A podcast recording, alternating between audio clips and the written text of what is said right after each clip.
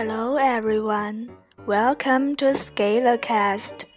From now on, we would like to try something new with you to read masterpieces. Today, we would like to share with you The Little Prince, Chapter 5. We are warned as to the dangers of the baobabs.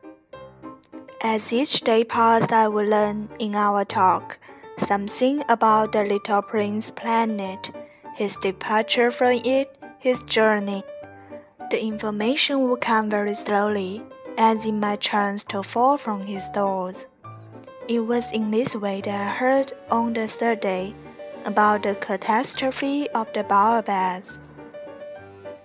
This time once more, I had the sheep to thank for it, for the little prince asked me abruptly, as if seized by a grave doubt.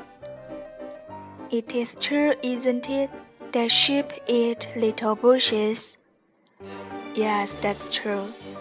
Uh huh, I'm glad. I did not understand why it was so important that sheep should eat little bushes, but the little prince added, then it follows that they also eat baobabs. I pointed out to the little prince that the baobabs were not little bushes, but on the contrary, trees as big as castles. And that even if he took the whole herd of elephants away with him, the herd would not eat up one single baobab.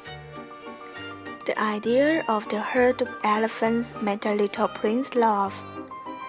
We will have to put them one on top of the other, he said. But he made a wise command. Before they grew so big, the baobabs start out by being little. That is strictly correct, I said. But why do you want the sheep to eat the little baobabs? He answered me at once. Oh, come, come as if he were speaking of something that was self evident, and I was obliged to make a great mental effort to solve this problem without any assistance. Indeed, as I learned, there were on the planet where the little prince lived, as on all planets, good plants and bad plants. In consequence, there were good seeds from good plants and bad seeds from bad plants. But seeds are invisible. They sleep deep in the heart of the earth's darkness until someone among them is seized with the desire to awaken. Then this little seed will stretch itself and begin, timidly at first, to push a charming little sprig inoffensively upward toward the sun. If it's only a sprout of a radish or the sprig of a rose bush, one would let it grow wherever it might wish.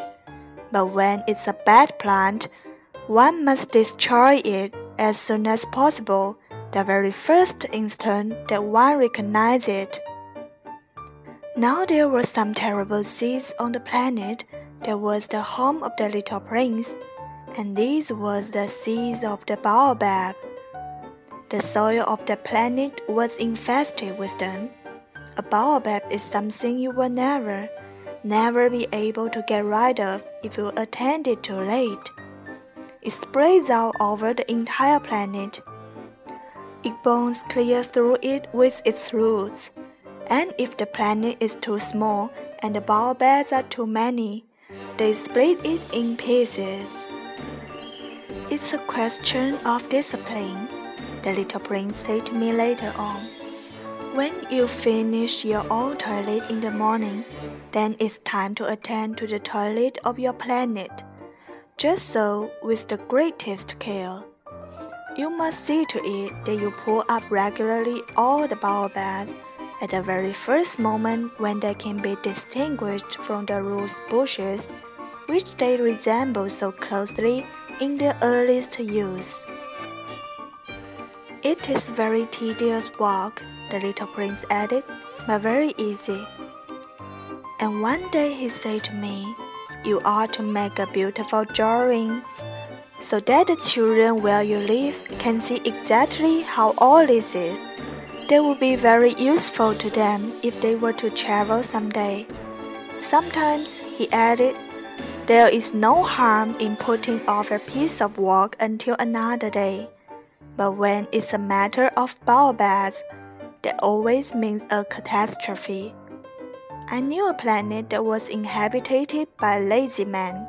He neglected three little bushes. So, as the little prince described it to me, I have made a drawing of that planet.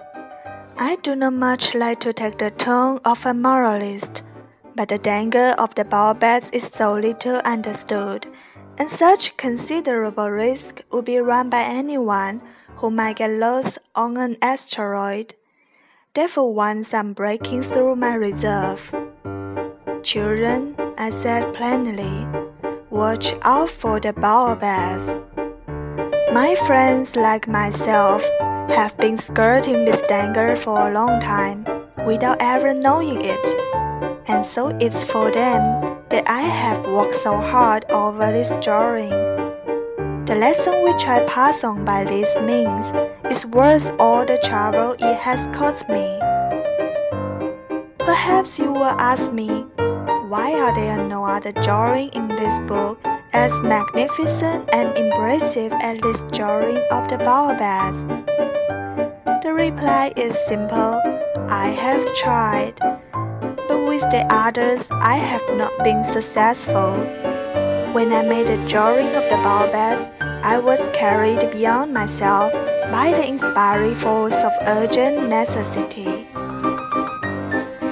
Here is the end of chapter 5. Thank you for listening. We will be there or be squared next time. Goodbye.